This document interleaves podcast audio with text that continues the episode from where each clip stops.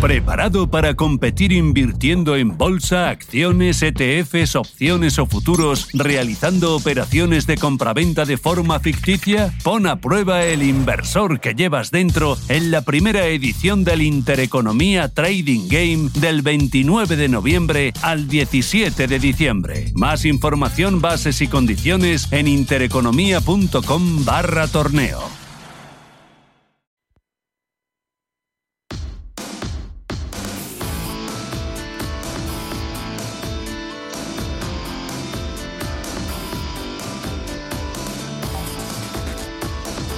Visión Global con Alma Navarro, Radio Intereconomía.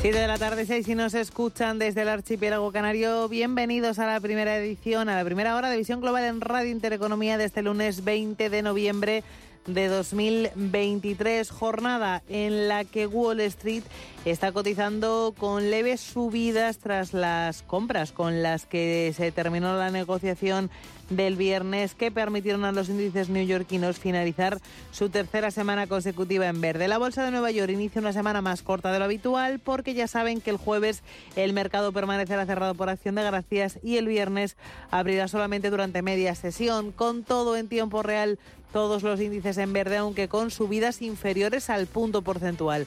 Las está liderando el tecnológico Nasdaq, que se deja un 0,76% hasta los 14.232 puntos. El SP500 sube un 0,42, marca 4.533 puntos. Dow Jones de Industriales se consolida avanzando un 0,34% por encima de los 35.000 puntos en los 35.000 65 puntos.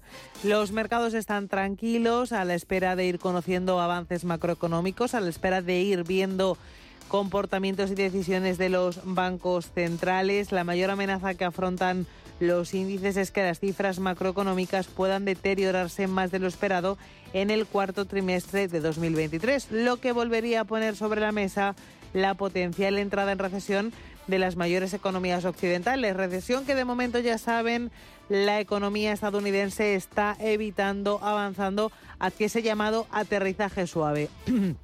Por ello tendrá un papel muy importante y por eso la presentación de resultados de las compañías minoristas la semana pasada fue tan importante el ver cómo se desarrolla la temporada de compras navideñas que oficialmente empieza este viernes, el viernes de Black Friday, el día 24 tras la celebración del Día de Acción de Gracias. Ya esta semana va a ser trascendente para el inicio de esa temporada de compras navideñas. El foco de atención del mercado hoy en concreto también está en el ámbito empresarial, concretamente en la compañía OpenAI tras la destitución de su director ejecutivo San Alman y la incorporación de Sear, exdirector ejecutivo de Twitch, como nuevo CEO de la firma creadora de ChatGPT. Además, se produce esa destitución cuando estaba a punto de cumplirse un año de la irrupción de esta tecnología. También es importante saber que poco después de conocer la incorporación de Sheer a OpenAI, el CEO de Microsoft, Satya Nadella, anunciaba que tanto Alman como su número 2 se unirían a la compañía para dirigir un nuevo equipo de investigación avanzada de inteligencia artificial. La respuesta de las acciones de Microsoft ha sido subidas, están revalorizándose sus títulos un 2% hasta los 377 dólares. La respuesta dentro de OpenAI ha sido que 500 de sus 700 trabajadores han amenazado con irse de la compañía si Alman no vuelve a ella. Veremos cómo avanza ese culebrón con importante trascendencia sobre un gigante como Microsoft y también con importante trascendencia sobre la inteligencia artificial. También pendientes los operadores en los próximos días de una serie de referencias que tienen que tener en cuenta, actas de la última reunión de la Reserva Federal que conoceremos mañana, datos de paro semanal que se publican el miércoles por la festividad del jueves, confianza del consumidor de la Universidad de Michigan también se publicará el miércoles en lugar del jueves y el viernes conoceremos el PMI manufacturero y de servicios. Foco puesto en otros mercados, en otros elementos. La prima del bono estadounidense a 10 años que subió 50 puntos el mes pasado debido a las expectativas agresivas sobre, lo, sobre la Reserva Federal, también pendiente de riesgos políticos y el aumento de la oferta de bonos gubernamentales, casi ha desaparecido en medio del reciente repunte. Mm, si miramos hoy al mercado de renta fija, lo que observamos es un bono americano a 10 años muchísimo más calmado y con muchísima menos presión. Miramos a renta fija, miramos a materias primas, miremos a divisas con Mirilla Calderón. Pues muy buenas tardes, Alma. Vamos a mirar a la renta fija porque los últimos datos macro en Estados Unidos, en especial el de la inflación, han dado alas a esas expectativas de que el ciclo de ajuste al alza en los tipos de interés de la Fed ha llegado ya a su fin. Una de las consecuencias del cambio de foco de esas subidas de tipos a las rebajas de tasas es el correctivo registrado en los intereses de la deuda, responsables en buena medida de las caídas sufridas en bolsa el pasado mes de octubre y uno de los grandes estímulos ahora de la escalada de la renta variable en noviembre. Un día antes de las actas de la Fed, la rentabilidad exigida al bono estadounidense de 10 años se mantiene por debajo del 4,5%, muy lejos de sus recientes máximos de 2017, como decías. En Europa, el interés del bono alemán ronda el 2,6% y el del bono español a 10 años también se sitúa en el entorno del 3,6%. El yield británico está en los 4,1%. Frente a la tregua en la renta fija, el mercado del petróleo presenta una mayor volatilidad. A última hora del pasado viernes, el barril de Brent protagonizó un brusco giro alcista motivado por las filtraciones de posibles recortes adicionales de producción por parte de los países de la OPEP Plus en la reunión que celebrarán el próximo fin de semana y fruto de este rebote. Hoy vemos continuidad en las subidas. El barril de Brent se anota un 2,8% por encima de los 82, rozando los 83 dólares el barril, mientras que el West Texas de referencia en Estados Unidos repunta un 3,1% en los 78,40 dólares. Por su parte, el oro cae levemente un 0,23% y cotiza en los 1.979 dólares la onza. Por último, vamos a mirar el mercado de las divisas, donde los inversores de renta variable aguardan las actas de la Fed que se publicarán mañana, como hemos dicho, con un nuevo correctivo en el dólar. El mercado de divisas anticipa el fin de subidas de tipos de la Fed y el euro se asienta por encima de los 1,09 dólares, con una ganancia superior al 3% solo en lo que va de mes. La libra británica, por su parte, también aprovecha este pinchazo del dólar, se acerca bueno, supera ya el umbral de los 1,25 dólares y repunta un 0,39%.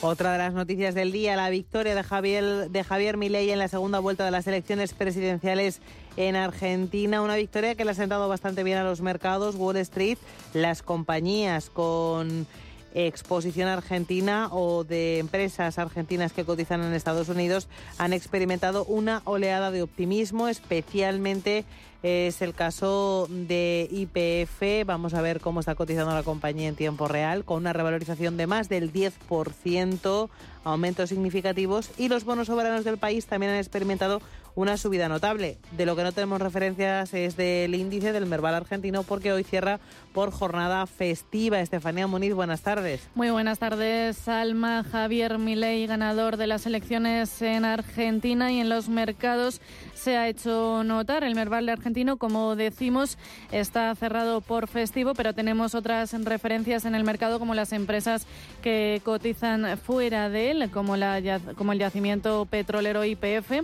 y también los bonos extranjeros más líquidos del país han subido este lunes. La deuda con vencimiento a 2035 ha avanzado un 3,9% y la de 2041 también la hemos eh, visto subir más de otro 13%, situándose entre los 20 con mejor 20 bonos con mejor desempeño en los mercados emergentes en el eh, día de hoy. Mañana veremos cómo, cómo se despierta ese Global 30 que ahora mismo se encuentra cerrado, una de las principales referencias para la renta fija argentina. Si miramos ya al resto de mercados latinoamericanos, al resto de bolsas latinoamericanos, observamos que el Bovespa de Brasil sube un 0,75% en los 125.709 puntos. El IPSA chileno avanza un 1,16% en tiempo real en los 5.837 puntos y el IPC mexicano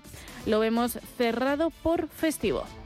Pues ese es el tiempo real de los mercados, pero hay más asuntos que vamos a tratar en esta edición del lunes de Visión Global en Radio Intereconomía, temas que vamos a traer a nuestro sumario.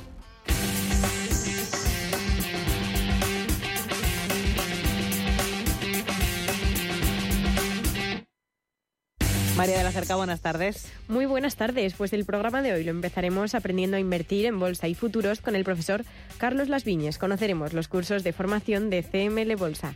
Repasaremos la actualidad geopolítica con la mirada puesta en Argentina, que tras la segunda vuelta electoral ya tiene nuevo presidente, Javier Milei. Y para analizar todo esto en profundidad, contaremos con Juan Diego Molina Méndez, investigador en el Instituto Cultural y Sociedad de la Universidad de Navarra. Echaremos un vistazo a la prensa del día con las principales portadas de más allá de nuestras fronteras en Estados Unidos y Latinoamérica, también en el continente europeo, con Reino Unido, Francia y Alemania. Y terminaremos poniendo el foco en los medios nacionales. Contaremos con David Fernández, socio director de CML Bolsa, y con él miraremos a los mercados y analizaremos su situación actual. Y daremos comienzo a la segunda hora del programa con el análisis, para el que contaremos con Miguel Ángel Temprano en la mira hoy Home Depot y Lowest con Raúl Calle de eBroker y en Ecosistema Digital, nuestra sección dedicada a la inteligencia artificial, hablaremos con Luis Martín sobre el futuro de OpenAI con su CEO rechazando volver mientras es contratado por Microsoft. En la tertulia de hoy nos acompañarán Eduardo Irastorza y Moisés Ruiz y con ellos hablaremos de algunos de los temas más importantes del momento, como el nuevo Consejo de Ministros, la financiación de las comunidades autónomas, entre otros asuntos.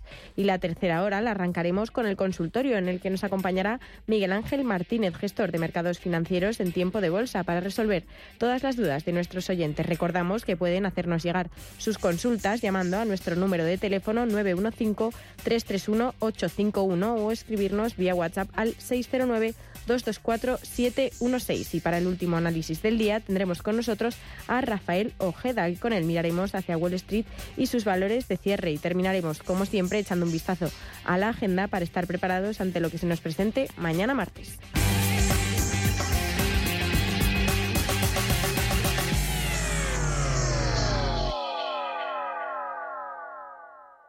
Consultorio de Wall Street en Visión Global.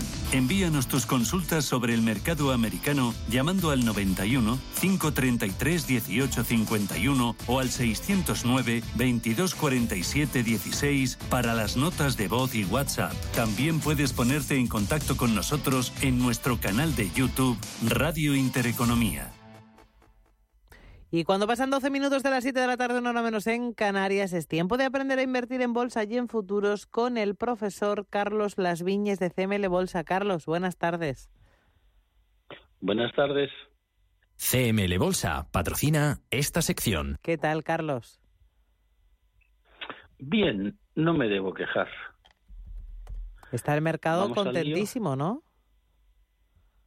Claro, pero ya sabes, después del yan viene el yin. Total. Entonces vamos a aprovechar el yan y vamos a aprovechar el yin.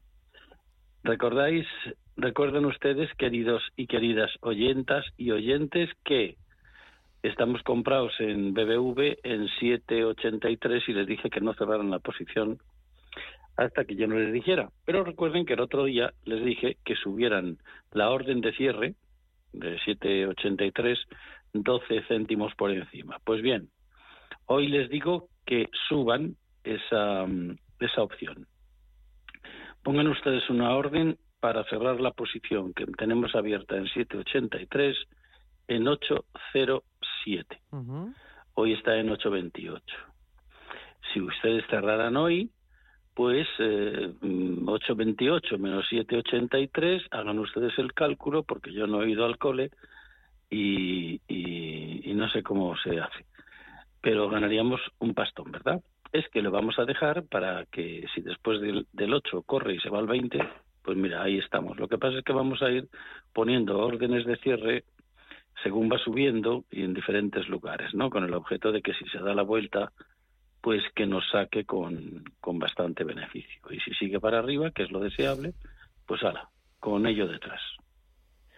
Dicho esto, ya saben. Vamos al 807. 807. Aquí me lo anoto. 8, 807, exacto. Entonces vamos a entrar mañana en... A ver. Que lo tengo por aquí. Mañana vamos a entrar en Bank Inter, que aunque hoy ha subido mucho y demás, pero como es la cuenta número uno, pues podemos entrar perfectamente. Ha cerrado en 6.32, pues mañana la apertura adentro. Caixa, les dije el otro día que, que entraran, por cierto, no lo tengo anotado, lo voy a anotar, ay, qué mala es la edad. Y hoy casi nos da beneficio porque entramos en 402 el día 15 y, ha llegado casi a los 12 céntimos de beneficio. De manera que, ya saben, a esperar un poquito, a ver si tira para arriba o contrariamente va para abajo y entramos con la cuenta número 2. Pero sí, está alegre. Pero ya sabes, aquí nosotros si está alegre o no está alegre, nosotros a nuestro rollo y a operar con técnica, que es con lo que llevamos hasta hoy 575 recomendaciones en siete años, 563 cerradas con beneficio, unos beneficios de 65,16 euros por acción y si cerráramos las que tenemos arriba y antiguas nos quedaríamos más o menos, bueno, como ha subido bastante ya no sería en 55 como digo yo siempre, sino que a lo mejor sería pues pues en 60 o una cosa así, ¿no? A pesar de, de que Telefónica va como, bueno, pues eso. Lo que les digo, después del jam el jean, era la mejor y ahora es de las peores. Pero bueno, todo cambia, después vuelve. Dicho esto, les quiero decir lo de siempre, aprendan, aprendan, aprendan, aprendan. Estoy cogiendo como el anuncio ese del coche, ¿eh? eh no me acuerdo ya cómo se llama, que lo, que lo repiten mucho compramos su coche, compramos su coche, compramos su coche. Bueno, pues eso, aprendan a invertir, que van a tener negocio para toda la vida.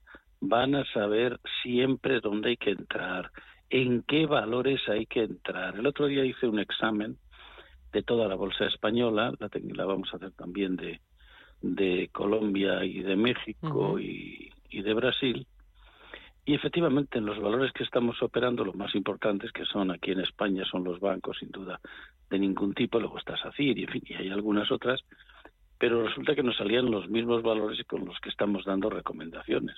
Algunos más salían que no eran de banca, pero pero estábamos en, en ello, ¿no? Estábamos en que eran los, los más importantes.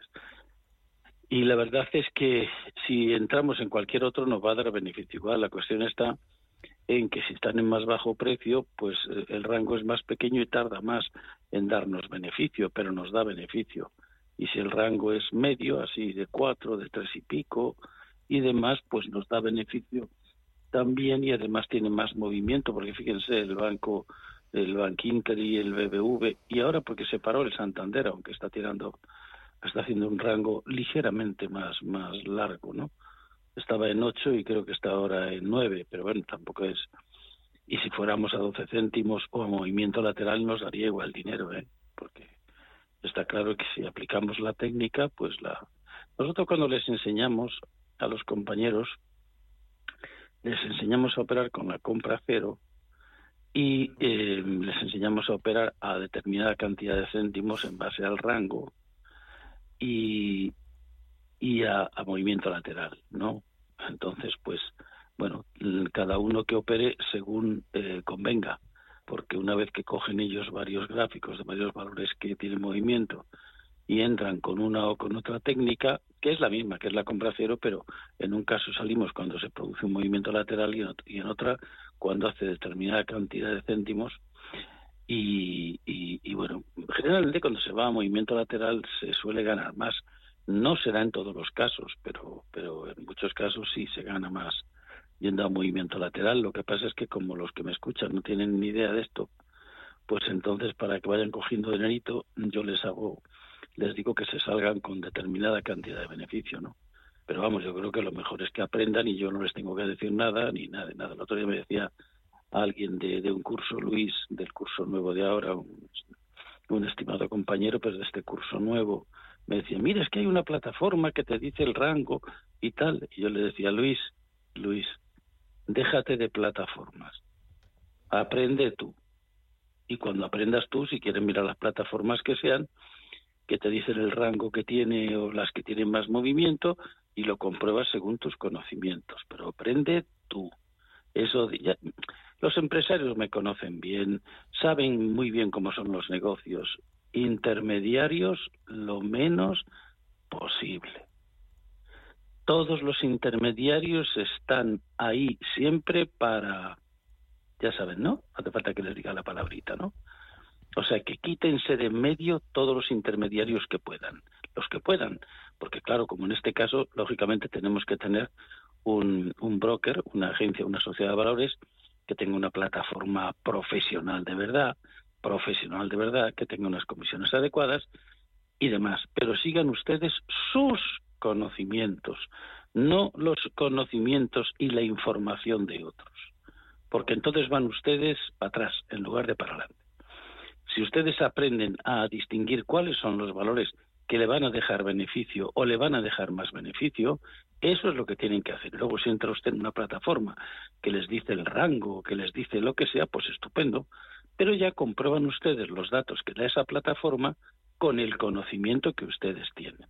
Pero aquí, basarnos en los demás para hacer cosas nosotros, ni se les ocurra. Nadie mejor que usted va a mirar por su dinero. Yo sé que algunos, los más mayores seguramente, otros más jóvenes, pero que sean empresarios, ellos me entienden perfectamente. Y los que son mayores, que no sean empresarios por la experiencia de vida, también. Intermediarios los menos posibles. Nosotros, nuestro conocimiento es el que nos va a llevar a obtener estos beneficios que les acabo de leer hace un momentito toda la vida. Y cuando baje el mercado, en lugar de estar tristes y medio llorando y cerrando las posiciones y quedándose sin dinero, porque cuando cierran la posición, pues ya se ha quedado sin dinero, ustedes estarán muy contentos porque colocarán el dinero de las cuentas que tienen debajo. Y después de la bajada viene la subida y como es natural se le coge dinero a todas las cuentas.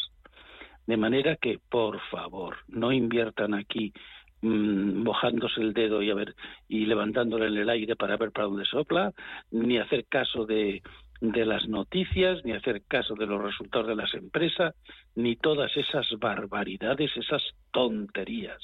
Eso que lo hagan los señores que manejan, bueno, pues, pues otras, otra, otras formas de operar que son, si usted mira los resultados, los que pierden siempre.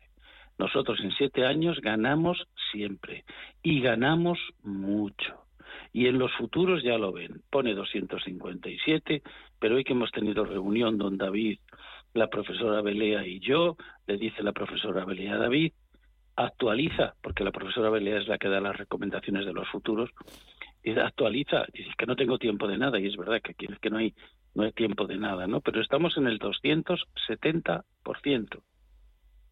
Y no hablamos como el otro día me, eh, tuve una reunión cumpleaños, el sábado, y, bueno, había ocho personas, nueve personas, y uno me decía, eh, mira, fíjate, fíjate, este salía un chaval, un chaval, para no ofender, no voy a decir, veamos, uno que sale mucho en YouTube diciendo, no, no, además este intenta hablar sensatamente, ¿no? Dice, no, ¿qué te vas a hacer millonario en no sé qué y no sé cuántos? Eh, ya, ya, no te vas a hacer millonario en no sé qué y no sé cuántos, pero yo estoy convencido de que si le seguimos, hemos estado a punto de, seguir para ver lo que hace, lo que pasa como no hay tiempo, pues, no podemos hacerlo, ¿no? Pero yo estoy seguro que hacía lo que hacía, yo digo que este debe ser hijo de otro que había en aquella ciudad, bueno, bueno, avión privado, no, avión no, avioneta. Es diferente, ¿eh?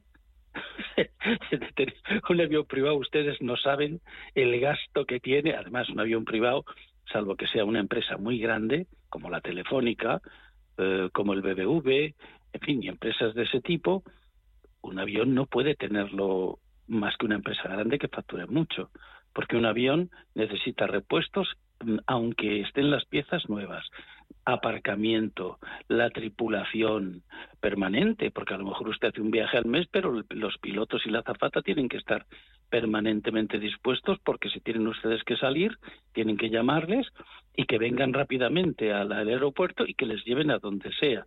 Luego el aparcamiento, eh, hay aparcamientos más caros y más baratos, pero generalmente en Europa los aparcamientos son carísimos, ¿no? Bueno, pues resulta que es que tiene avión privado. No, no. Ya había otro en aquella ciudad hace años que, bueno, era también maravilloso, ¿verdad? Luego desapareció, perdió hasta las pestañas, nos, dijo una, un compañero nuestro, pobrecillo, que yo no quiero que eso pase, ¿no? Pero bueno, iba de avión privado y no sé qué, no de avión, no, de avioneta, ¿eh? De avioneta. La diferencia entre pagar 40 millones de dólares por un avión y pagar 60.000 o 150.000 o 200.000 euros si es nueva, eh, la diferencia mm, es, es, total. Y además, dejar la avioneta en un aeropuerto, eh, mm, así como aquí Cuatro Vientos en Madrid, no cuesta desde luego lo que el aeropuerto dejar. Es decir, con esto lo que le quiero decir es que déjense de escuchar las fantasías. Estos estaban ilusionados. Eh, porque este chico habla y tal, y habla en YouTube, sale mucho en YouTube porque yo lo he visto, ¿no? Digo, mm, digo, vamos a ver, le dije yo, digo, ¿los reyes quién son? ¿Los padres o existen los reyes? Se reía uno y dice, hombre, los padres. Digo, pues haz el favor de poner los pies en el suelo y dejarte de tonterías. Si quieres invertir en bolsa, porque decía que él quería invertir, tienes que aprender. Y si no aprendes con profesionales que demuestren, como nosotros, que se gana dinero, que llevamos siete años en la bolsa dándolo gratis en la radio y en futuros para nuestros clientes de recomendaciones, mientras no tengas alguien que te demuestre en todos esos años el beneficio que ha obtenido y después de tener una guerra y después de tener el virus y después de, y hemos ganado más dinero cuando ha habido problemas que cuando no, hasta que no encuentres a uno así, no hagas caso a nadie. ¿Y saben ustedes cuánta gente publica los resultados como nosotros en todo el mundo, incluido Estados Unidos? ¿Saben ustedes cuántos? Nosotros solo. ¿Por qué es esto? Pues lógicamente porque uno puede decir que sabe mucho, que sabe mucho, no. Eso lo tiene que demostrar. Y demostrar está demostrado con lo que hacemos en la radio gratis y con lo que hacemos en, los futuros, que como ven lo que está puesto en la página web es lo que se presenta a Hacienda, lo que nos manda el intermediario para presentar a Hacienda y pagarles impuestos. Así que déjense de fantasías, esto es una profesión y ustedes tienen que aprender a hacer los ejercicios que nosotros les mandemos y después van a ganar dinero toda la vida. ¿Qué riesgo tienen? Se lo he dicho unas 700 veces. Nos ha servido de mucho ejemplo el popular que nos pilló después de haber hecho ocho, ocho, ocho operaciones, cogieron y lo cerraron. Bueno, ese es el único riesgo que tienen. ¿Qué otro riesgo tienen? Hombre, pues, pues que se baje a 0,5 y tenga un rango de dos céntimos y no se mueva. Bueno, pues sí, pero ¿cuántas veces pasa eso? ¿Cuántas? Y además esto es un negocio. Un negocio puede ir mal, pero si ustedes operan, por ejemplo, en tres valores, más no, ¿eh? Eso de diversificar y estar en 18 valores no lo hagan nunca, porque, unos bajan otros. Se vuelven ustedes locos solo con mirar los, los valores como van. No, no, tres, tres son suficientes. Pues, pues, alguno puede pasar eso, pero en los otros dos no, ¿no? Claro, ni calvo ni con dos pelucas, con lo de la diversificación, ¿no? Sensatez, sensatez y nada más que eso, sensatez. Carlos, eh, una cosa, decías antes el tema de, de las comisiones, que son un enemigo. Eh, ¿cuándo, ¿Hasta qué punto no son un enemigo? ¿Hasta qué cuantías son óptimas, son aceptables? En, en, en bolsa 0,12. En bolsa, en bolsa 0,12 a la, a la compra, bueno, hablo de la compra cero, si se abriera corto sería lo mismo, ¿no? Eh, 0,12 eh, a la compra, o sea, 0,24 entre apertura y cierre, 0,24. Pero claro, opera usted a través de los bancos, que saben que yo les quiero mucho y les admiro por otras cosas, pero por el mercado financiero son una desgracia y les cobran el 0,40, claro, 0,40 más 0,40, el beneficio que ustedes ganen con lo que aprendan se lo han quedado ellos, ¿no? Y tampoco se fíen ustedes mucho de aquellas entidades que les dicen, vamos a, les, nosotros les cobramos el, el, 7 céntimos, pues, porque estaba leyendo Natalia esta mañana aquí de, no vamos a criticar, no vamos a, sacar, a, a sacarlo, hombre, que tampoco aquí somos la portera del edificio pero hay uno que se anuncia mucho y que, en fin, que operan muchos clientes con ellos. Y decía uno de los comentarios de que están subiendo las comisiones constantemente. Empezamos pagando el 0,7, lo han subido a 0,8, ahora está ya a 0,10. Es decir, captación de cliente y cuando le han captado, luego ya van subiendo las comisiones a estos. Por eso les digo que operen ustedes con gente seria, operen con gente seria. Y gente seria son los americanos, por mucho que nos duela decirlo por mucho que nos duele decirlo, porque tienen comisiones adecuadas, plataformas estupendas y tienen las comisiones que tienen que tener. Es más, eh, según nosotros con los que trabajamos, eh, si haces determinada cantidad de operaciones y tú has elegido esa forma, a medida que vas comprando acciones o vas comprando contratos, te van bajando las comisiones. Eh, lo que les digo siempre, señores, señoras, que si van ustedes a ser fontaneros y van con una llave grifa únicamente, pues ya van mal, ¿no? Tienen que ir con toda la herramienta, pues eso, tienen que aprender y primero y luego operar con intermediarios financieros que sean realmente profesionales, ¿no? Y no vale la fama de que el banco este, fíjate, es el más grande, el banco, porque nuestros bancos son de los mejores del mundo, ¿eh? eso ya lo sabrán ustedes. Desde luego de Europa, el Santander ha sido el número uno en el Eurostock 50, las 50 empresas que cotizan en bolsa en más importantes de Europa, ahora está el sexto, creo, o algo así. El BBV era uno de los más capitalizados, o sea que nuestros bancos son un orgullo, ¿eh? pero desde luego en lo de la operativa una desgracia, o sea, una desgracia. Ya digo, hay que llamar por teléfono a muchos de ellos y de los más importantes para comprar acciones. Hombre, por favor. Eso lo hacían en tiempo de los egipcios. Los egipcios sí, creo que compraban por teléfono. Pero a estas alturas, hombre, por teléfono hace 20, 23 años sí, pero ahora, es decir, operen como hay que operar. Primero aprendan a operar como es debido y después operen con intermediarios financieros que sean de confianza, porque estos americanos tienen delegaciones en, todo el mundo, ¿eh? Y pueden ustedes operar en cualquier parte del mundo, en cualquier valor del mundo, a través de ellos, incluso, incluso en el Bitcoin.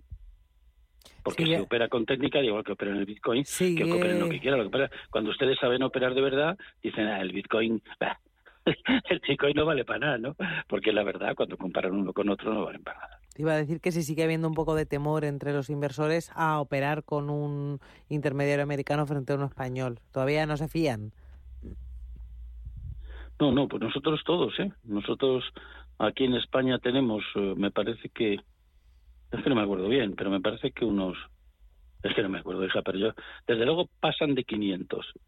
Y yo creo que que no operan con, con los mismos que nosotros, pues si digo 10, a lo mejor me estoy pasando. ¿Por qué? Pues porque hay que entender las cosas.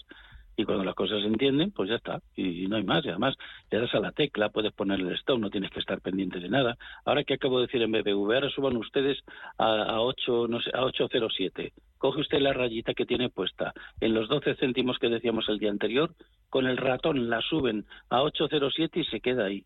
No tienen ni que llamar, ni que decir, ni que hacer. Hay que trabajar con las mejores herramientas, no le den vueltas y ganarán si tienen una técnica adecuada como la que nosotros le enseñamos y ustedes están viendo, van ustedes a ganar dinero siempre, pero tengan una herramienta adecuada. El otro día llamaba uno a David, es que fíjate, he dado la orden y no se me ha ajustado. Dice, ¿yo qué quieres que te diga si estás operando con quien sea? ¿eh? con quien sea. ¿Y por qué me llamas a mí para esto? Si estás operando con el banco, te estamos diciendo que, que no operes así y lo haces. ¿Qué quieres que te diga yo? Es decir, operemos como es debido, no con la llave grifa, con todas las herramientas, con todas. Con profesionalidad y con intermediario. Y con técnica operativa. Carlos, recomendaciones de entrada entonces para mañana, Bankinter y CaixaBank, ¿verdad? No, no, CaixaBank es que está a punto de cerrar, porque entramos en 402 el otro día y no se ha cerrado. Vamos, si me equivoco, por favor que llame a alguno de pues nuestros oyentes que, ya que las recomendaciones gratis, que los tengamos de vigilantes, ¿no? Que me ayuden un poquito, ¿no? Porque ya saben que soy mayor y, en fin.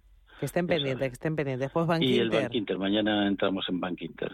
Pues Bank Inter. Pues Carlos, mañana entramos en Bank Inter y el miércoles volvemos a hablar. Ha sido un placer, Carlos Las Viñas, profesor CML Bolsa. Un abrazo, adiós, hasta el miércoles. Un abrazo, hasta el miércoles. CML Bolsa ha patrocinado esta sección.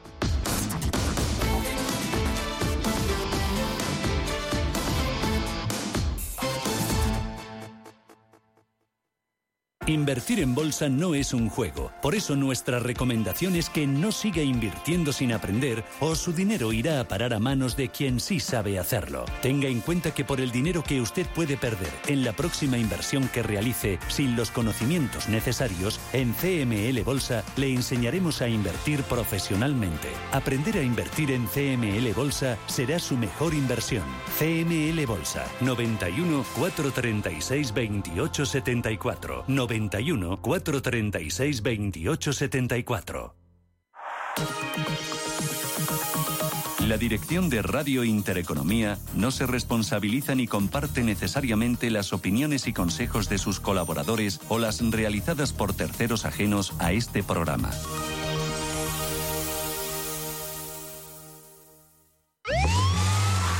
Los lunes, de 6 a 7 de la mañana, entra derrapando por las ondas de la radio el escuadrón más potente, cargado de la máxima actualidad social, explicada tal cual, como es, sin paños calientes, con rigor y afán de servicio público para todos, sin palos en las ruedas. Los lunes, de 6 a 7 de la mañana, en Radio Intereconomía. No esperes al último mes del año para empezar a ahorrar con Más Móvil. Fibra de 500 megas en casa y 50 gigas en tu móvil con llamadas ilimitadas por solo 39,90 euros al mes. Llama gratis al 1708 Más Móvil. Ahorra sin más. Sí. Oye, Antonio. Hombre, Emilio. ¿Estás en casa? Sí. Me paso a verte. Tendrás jamón, ¿no? El jamón sí, el de, de siempre. Sí. Legado ibérico del pozo. Siempre sale bueno. Qué, maravilla. O sea, ¿cómo, cómo apetece un bocata de, de legado ibérico? Mejor que sean dos, ¿no? Que sean dos, sí.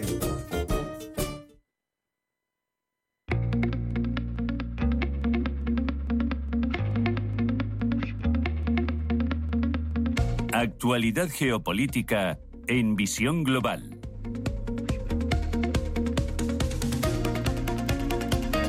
A partir del próximo 10 de diciembre, el economista Javier Milei será el nuevo presidente de los argentinos y como tal tendrá importantes desafíos por delante para un país con una economía más que lastrada. En su primera declaración pública, tras haberle sacado 10 puntos de ventaja ayer en la segunda vuelta de las elecciones presidenciales argentinas al candidato peronista Sergio Massa ha hablado de dónde pondrá el foco, privatizaciones, foco en la economía, en el crecimiento y reducción de su gabinete ministerial. Estefanía Muniz, cuéntanos más detalles.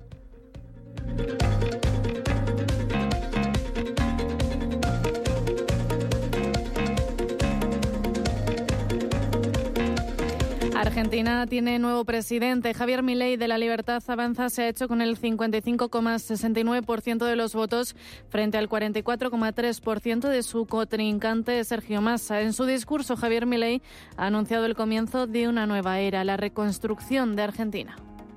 porque hoy comienza la reconstrucción de Argentina y volvemos a retomar el camino que nunca deberíamos haber perdido. Hoy se termina el modelo empobrecedor del Estado omnipresente, que solo beneficia a algunos mientras la mayoría de los argentinos sufren. Hoy se termina la idea de que el Estado es un botín a repartirse entre los políticos y sus amigos. Hoy se termina esa visión de que los victimarios son las víctimas y las víctimas los victimarios. Hoy retomamos el camino que hizo grande este país. Hoy volvemos a abrazar las ideas, la libertad, las ideas de Alberdi. Claves han sido los votos que los argentinos destinaron en la primera vuelta al Partido Conservador Juntos por el Cambio de Patricia Bullrich. Lo cierto es que el ganador ha llegado a la Casa Rosada en menos de tres años desde que se dio a conocer con ideas que rompen con el peronismo que lleva 20 años asentado en Argentina. Esas medidas empiezan con una reforma completa del programa económico, eliminar el Banco Central, dolarizar la economía para parar la falta de liquidez y dejar de lado el peso argentino, ya que la moneda se ha devaluado casi el 100% de su valor nominal en las dos últimas décadas. El proceso de dolarización podrá durar, según mi ley, entre dos y tres años. De hecho, muchos argentinos ya prefieren hacer uso del dólar. Unos argentinos completamente desesperados. El índice de pobreza supera el 40%, un dato que es la consecuencia directa de tener una inflación del 143%. Se espera que a finales de año la tercera economía de América Latina llegue a un IPC interanual del 180%. Y en cuanto a esta lacra, mi ley espera reducirla entre 18 y 24 meses. Tenemos la determinación para poner en caja las cuentas fiscales tenemos la determinación para arreglar los problemas del Banco Central. Tenemos la determinación para poner de pie a la Argentina y salir adelante. Milei también quiere acabar con el cepo cambiario, el régimen que restringe la compra y venta de divisas en tres meses. La deuda externa es otra de las preocupaciones. Al FMI y al Fondo Monetario Internacional deben 44.000 millones de dólares y el nuevo presidente dice que está en conversaciones con este fondo, pero que vendrán medidas drásticas que tendrán que pagar la casta política, no los ciudadanos. Esto no es una tarea para tibios, no es una tarea para cobardes y mucho menos para corruptos. Esta es una tarea para aquellos que queremos poner de pie la Argentina y lo vamos a hacer como se hizo en el siglo XIX, cuando a partir de 1860 se pusieron en marcha las ideas de Alberdi y en 35 años nos convertimos en la primer potencia mundial. Hablando de política, bajará el número de ministerios de 18 a 8 y reducirá al mínimo el Estado, privatizará empresas públicas y recortará el 15% del gasto. En el área social, Miley pretende quitar los planes de ayudas sociales, eso sí, de forma progresiva, y también propone recortar fondos de jubilaciones y pensiones. Lo que sí ya es una realidad es que la petrolera con control estatal y YPF, la IPF, ya, el yacimiento petrolero, eh, subirá, eh, ha llegado a subir más de un 40% en lo largo del día de hoy. Hoy la vemos subir en el mercado de Estados Unidos cerca de un 40%. Será privada. También serán privados los medios públicos y ha confirmado parte de su gabinete. El abogado Mariano Cuneo será su ministro de Justicia Carolina Píparo, candidata en su momento a gobernadora de la provincia de Buenos Aires, será la titular de la ANSES, la Administración Nacional de la Seguridad Social, y la economista Diana Mondino será la futura canciller de Exteriores. De quien todavía no conocemos el nombre es del futuro ministro de Economía, pero en otras materias, en la de seguridad, la Libertad Avanza pretende una reforma inédita que garantice la tranquilidad en las calles de los argentinos. Y en cuanto a geopolítica, habla de una alianza con Estados Unidos e Israel. Tanto Donald Trump como Jair Bolsonaro, presidente, expresidente de Estados Unidos el primero y expresidente también de Brasil el segundo, le han felicitado. La ganadora del Mundial ha tomado un camino completamente distinto a lo conocido para probar suerte con la motosierra.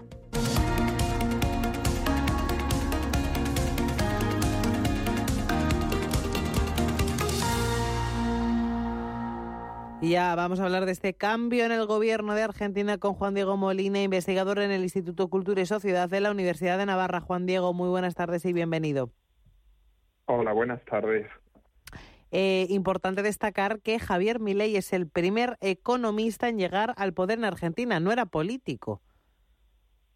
Claro, sí, economista, venía de la academia, venía pues luego de haber pasado también un tiempo como eh, tertuliano en televisión, donde dejó declaraciones muy eh, que ahora en campaña pues las, las, las utilizaron para conocer mejor a un candidato que claro, fuera de la, de la arena pues de la academia no se le conocía.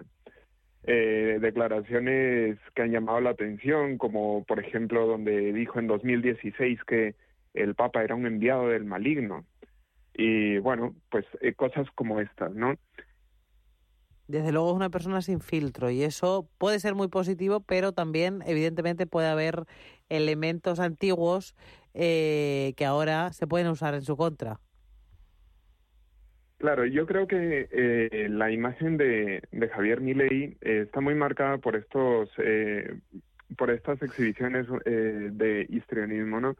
Pero también hay que tener en cuenta que ahora, de cara a la segunda vuelta,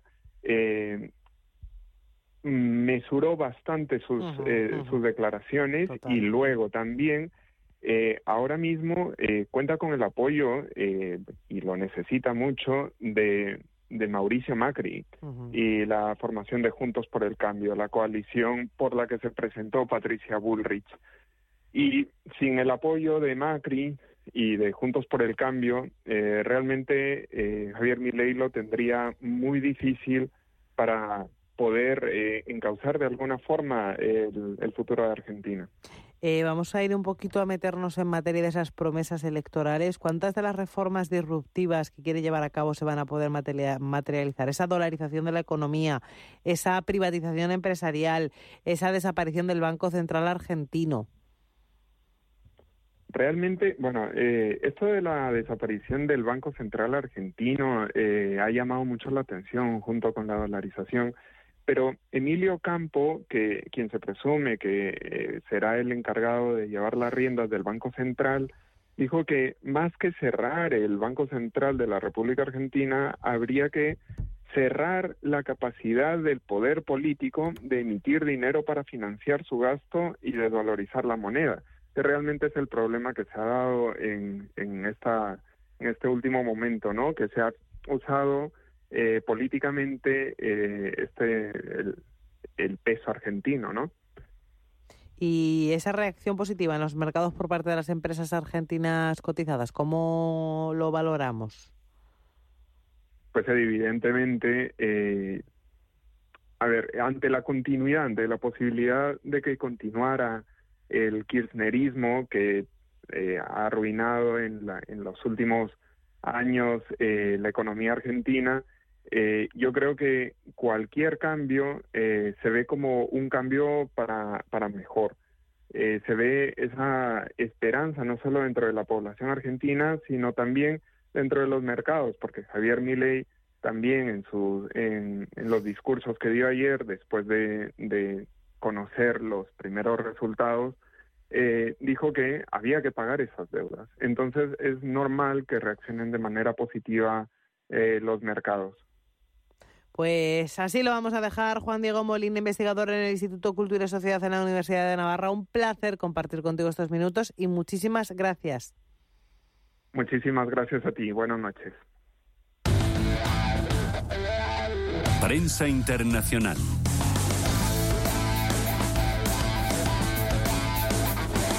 CaixaBank patrocina este espacio.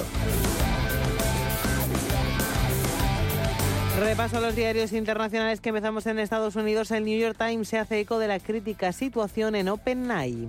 Y es que el gigante tecnológico Microsoft contrata al cofundador de OpenAI, Sam Altman, y a Greg Bockman, expresidente de la compañía, para dirigir un laboratorio de investigación avanzada. Ante esta situación, más de 550 trabajadores de OpenAI amenazan vía carta con unirse a Altman en Microsoft, a menos que la junta directiva de la startup renuncie.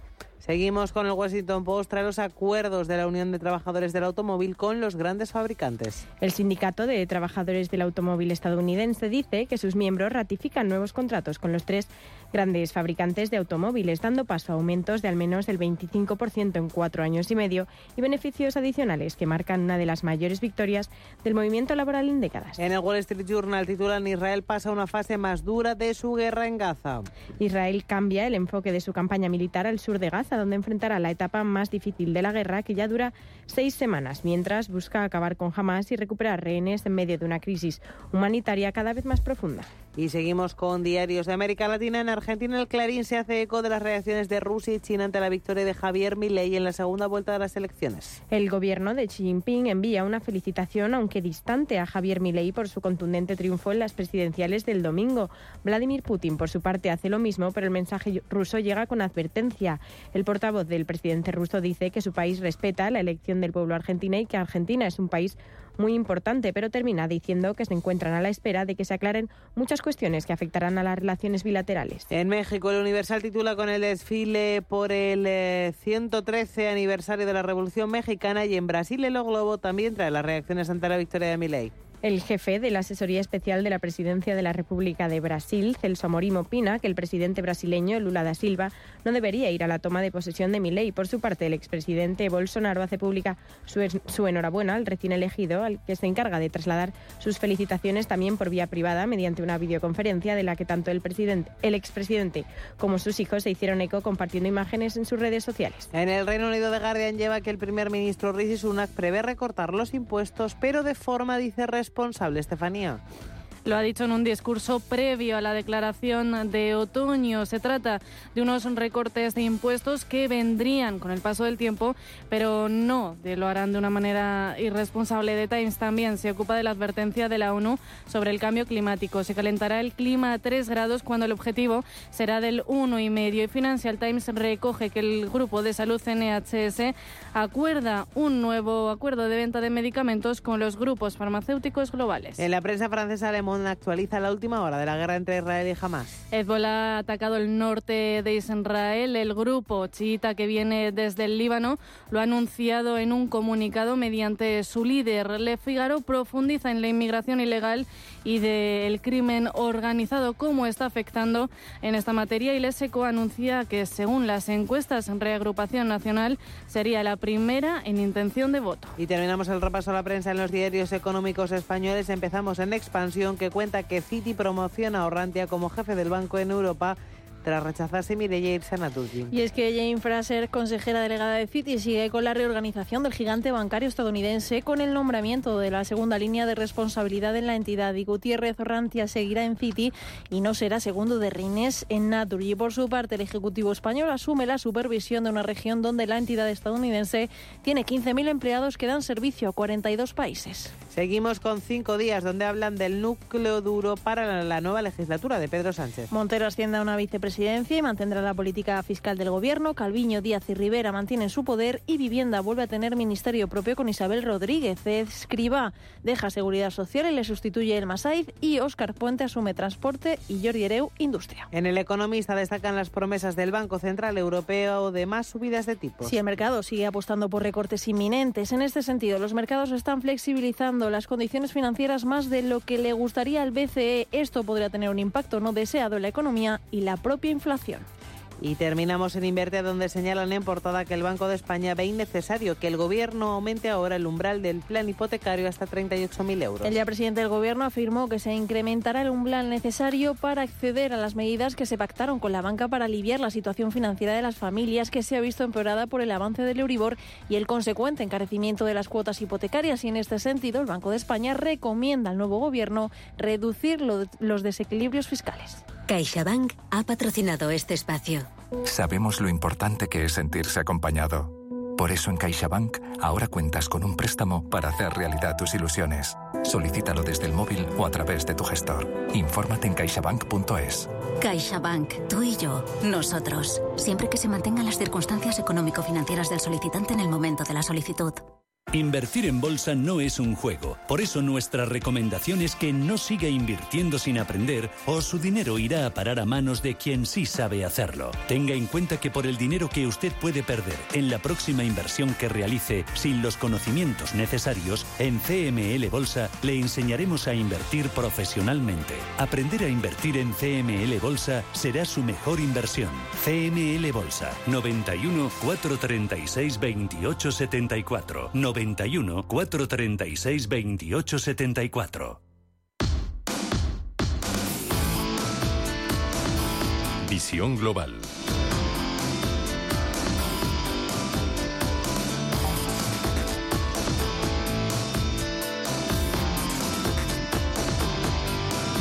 Últimos instantes de programa. Vamos a dedicarnos al minuto de oro con David Fernández, socio director de CML Bolsa. David, muy buenas tardes. Bien hallada, querida Alma y queridos oyentes, ¿cómo te encuentras? Estupendamente, con ganas de hablar contigo de esos máximos anuales del IBEX 35, máximos prepandemia, encarando los 9.900 ya. Pues efectivamente, parece que sale el sol, las nubes se despejan y estamos todos en la playa con un mojito disfrutando de este fervor y de esta alegría. Bueno, pues eh, es lo que tenemos. La verdad es que este año a mi juicio, nos está dejando un aprendizaje extraordinario sobre tanto sobre el IBEX 35 como sobre algún otro activo eh, financiero. Fíjate que era un año en el que, bueno, pues era absolutamente segura una terrible crisis mundial, un frenazo económico y una recesión que planeaba sobre todas las economías, eh, que además se daba por hecha, segura y descontada y que, bueno, pues tendría que hundir nuestros eh, todos los índices y bueno pues el nuestro tendría que ser uno de ellos. Eh, era seguro bueno pues que también con los tipos de interés por las nubes se tendrían que ver frenazos en los resultados empresariales. Pues tampoco ha sido así. Tenemos algunas empresas bueno, o casi todas, que están batiendo récord tras récord tras récord de facturación y beneficio. Inditex, por ejemplo, es una de las empresas de cabecera de nuestro IBEX, efectivamente, pues como saben todos nuestros oyentes, está rompiendo todos sus registros. Era seguro un descenso del consumo y un aumento del paro, porque era la única manera de poder luchar contra la inflación. Bueno, pues no ha sido así. Y, por ejemplo, en Estados Unidos ni se ha destruido paro, ni, se ha, ni ha descendido el consumo, y en cambio, pese que a esos dos indicadores que nuestro amigo Powell daba por seguros que tendrían que darse con la subida de tipos para poder luchar contra la inflación, pues no se han dado, pero la inflación sí se ha reducido y bueno, además este año que hemos hablado mucho sobre ello, Alma, era seguro un encarecimiento brutal del petróleo y todo lo que ello conlleva para una economía como la nuestra, estructuralmente dependiente de esta materia prima. Y bueno, pues del petróleo, si quieres, hablamos otro ratito después, pero ni, ha subido a 120 dólares ni se le espera. Entonces, fijaos qué maravilloso aprendizaje que otra vez más, como hablaba, por cierto, con un oyente de tu programa que nos escucha desde, desde Arabia Saudí y con el que ha hablado precisamente de la imposibilidad de adivinar el futuro. Fijaos lo que ha pasado en el IBEX 35 en los últimos tres meses. ¿eh? Ya no voy en los últimos, desde la pandemia, como decías tu Alma.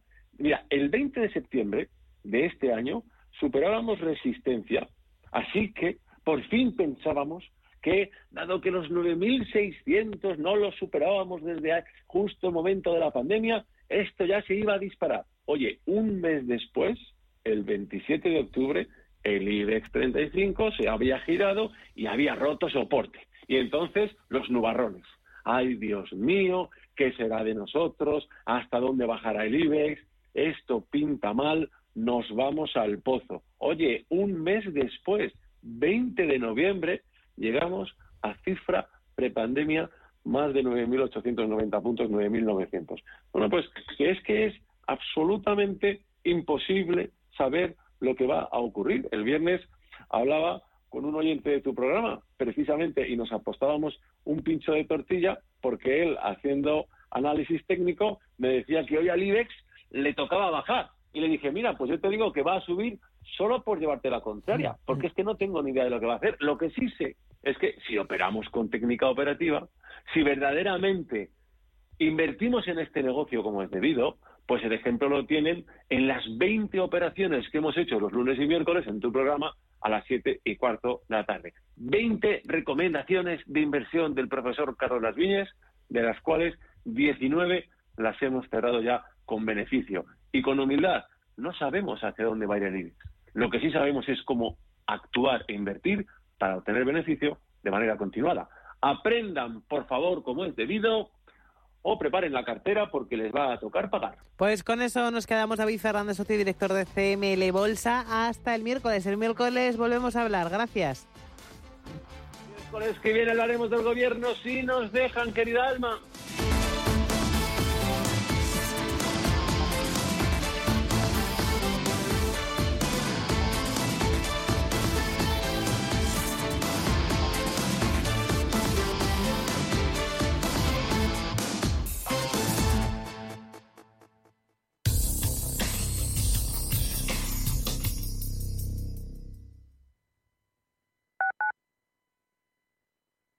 WeCity es la plataforma de inversión inmobiliaria mejor valorada de Europa. Con WeCity, nuestros inversores ya han obtenido rentabilidades netas anuales superiores al 15% en plazos de entre 6 y 18 meses. ¿A qué esperas para rentabilizar tus ahorros? Llama al 628 53 40 63 o entra en wecity.io. Hola, soy Rafa Jiménez. De 12 a 2 del mediodía, en Radio Intereconomía, nos quedamos a media sesión. Una forma tranquila de ver la actualidad sin perder de vista la economía. Di que nos escuchas. En la Comunidad de Madrid tenemos un compromiso. Erradicar la violencia contra la mujer. Servicios de atención psicológica, profesionales de asistencia jurídica, recursos de atención social, atención a los menores, forman una amplia red de recursos con la que contamos para atender a todas las mujeres que sufren violencia. Pacto de Estado contra la Violencia de Género, Ministerio de Igualdad, Comunidad de Madrid. Inversiones inmobiliarias Grupos Eneas, cesiones de créditos, inmuebles en rentabilidad, compra, reforma y venta, rentabilidad. ¿Preparado para competir invirtiendo en bolsa, acciones, ETFs, opciones o futuros, realizando operaciones de compraventa de forma ficticia? Pon a prueba el inversor que llevas dentro en la primera edición del Intereconomía Trading Game del 29 de noviembre al 17 de diciembre. Más información, bases y condiciones en intereconomía.com barra torneo.